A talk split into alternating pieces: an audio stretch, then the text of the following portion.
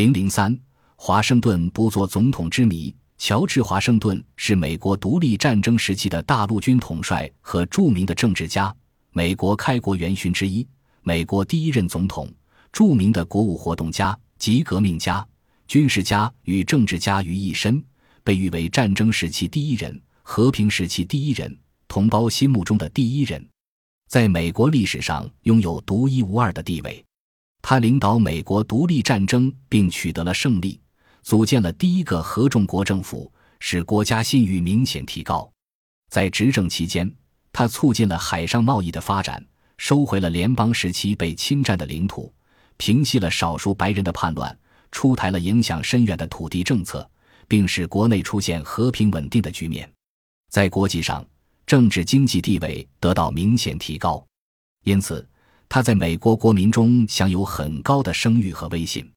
一七三二年二月二十二日，华盛顿出生于弗吉尼亚的一个种植园主家庭。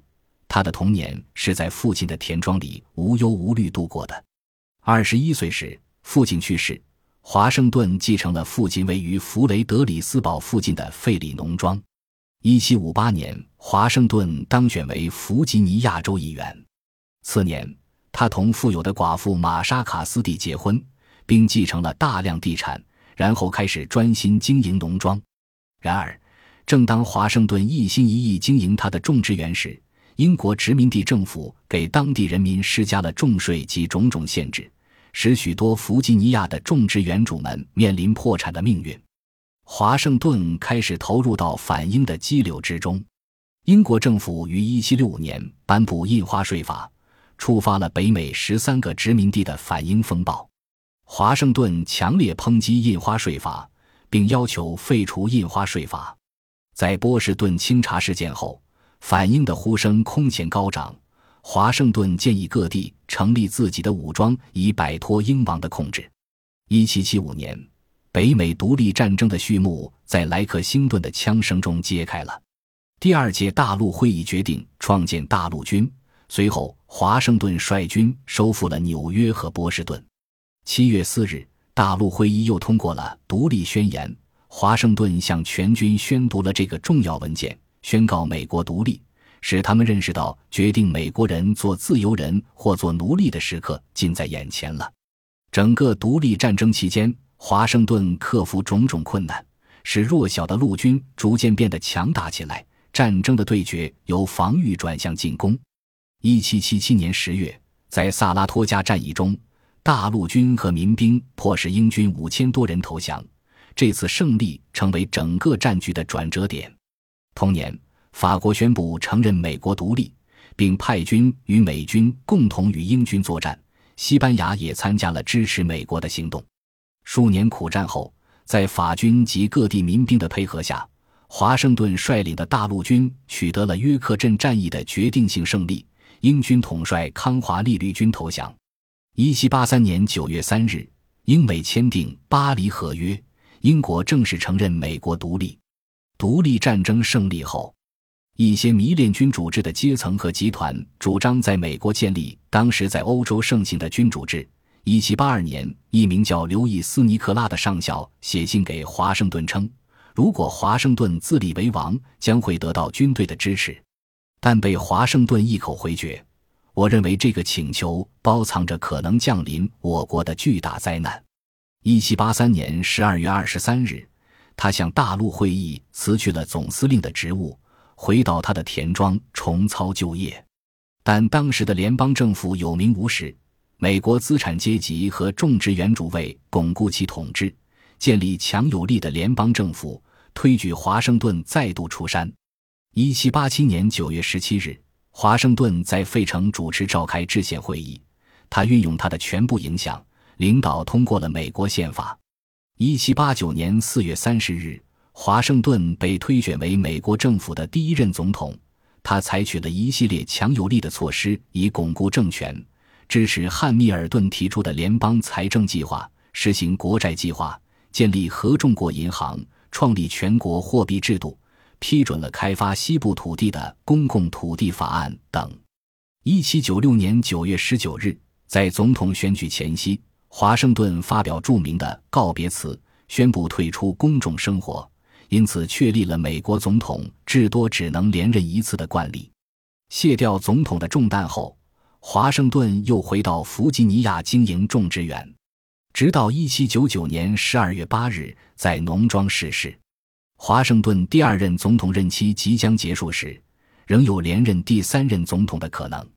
且美国宪法虽规定每届总统任期为四年，但并未限制连选连任的次数。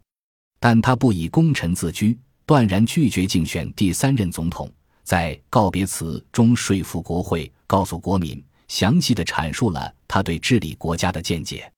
华盛顿这一出人意料举动，使人们纷纷猜测他的真实原因。国内外许多历史学家也进行了长期的研究和探讨。但是，无论华盛顿在当时还是在卸任之后，都没有对此明确表露过心迹，所以迄今为止仍然众说纷纭，没有得出确切结论。尽管如此，历史学家们还是根据华盛顿的生平经历进行了大胆的推测，以探究华盛顿拒任的原因。一种观点认为，当时美国历史上出现了第一次激烈的党派斗争。华盛顿担心会卷入党派斗争中，所以不想继续从政。华盛顿觉察到选民中对党派斗争日益增长的忧虑情绪，因而华盛顿在告别词中尖锐地指出了各种分裂的倾向。政客们施展各种手段，任意歪曲其他地区的意见和目的，以求在本地区内获得影响。他们形成各种联合团体，想凌驾或控制合法的当局。他指出。一种根源在于人心中最强烈的激情的党派精神起了有害的作用。在告别演说中，华盛顿语重心长地呼吁人民团结起来，反对党派斗争，反对分裂势力。美国国父乔治·华盛顿正在指挥战斗。不幸的是，虽然华盛顿在党派斗争中长期保持中立，但在他第二任总统的后期，失去了非党派的立场，成为联邦党人。例如，对于法国大革命，华盛顿不顾杰斐逊等人的反对，发表宣言表示中立，而实际上他倾向于亲英的联邦派。此后，他又派联邦党人约翰·杰伊在1794年11月16日和英国签订了对英妥协退让的《杰伊条约》。在这种形势下，华盛顿中断他的政治生涯，应该是一个开明政治家最好的选择了。对此，美国著名历史学家约翰利卡瑞蒂说的更为直接。他说：“他存心以他来冷却政治欲望。用一个联邦党人国会议员的话来说，人民把他当做一个信号，像摘帽子一样，因为竞争即将开始。他指告别词，这支自由钟是美国自由的传统象征，一千七百五十二瓣制成，一八四六年在纪念华盛顿诞辰屋中时被列毁。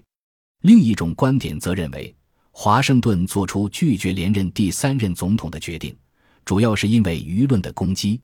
一位英国历史学家说的比较明确，他说：“由于想要空闲，由于感到体力衰退和受到反对派的谩骂而气馁，华盛顿拒绝接受要他担任第三任总统的要求。”许多美国历史和政治学家也持有与此大同小异的观点。在当时的美国。随着各党派之间斗争的加剧，舆论界的斗争也愈演愈烈。两派报刊互相攻击的同时，华盛顿在第二任总统期间也遭到反对派的无情攻击。激烈攻击弄得他心力交瘁，十分难受。他被指责藐视公众，说他是凯撒伪君子。当他宣布不连任第三任总统时，许多杂志在其头版头条中。把他的举动污蔑为恶毒的谎言。在华盛顿告退的次日，费城的《曙光报》宣称，这一天应成为合众国的纪念日，因为原是我国一切灾难根源的那个人，今天已降到与他同胞们的平等地位。华盛顿在执政末年遭受到的舆论攻击，使他几乎难以忍受。他在一七九七年三月二日写道：“我现在把自己比作一个疲惫旅客。”正要寻找休息之处，并正在屈身以服其上，但是人们听任你安安静静的这样工作，这未免太过分了，非某些人所能忍受。史学家们认为，这就是华盛顿不想连任第三任总统的理由了。应该说，上述两种观点都有道理和依据，而且是密切相关的。但在华盛顿的思想深处，究竟是哪一种占主导地位，并产生了决定性的影响呢？现在仍不明确。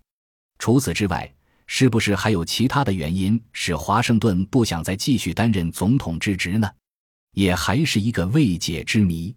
不管怎样，华盛顿力排众议，坚决拒绝连任第三任国家总统，从而创立了美国总统只能连任两次的传统，是有深远意义和影响的。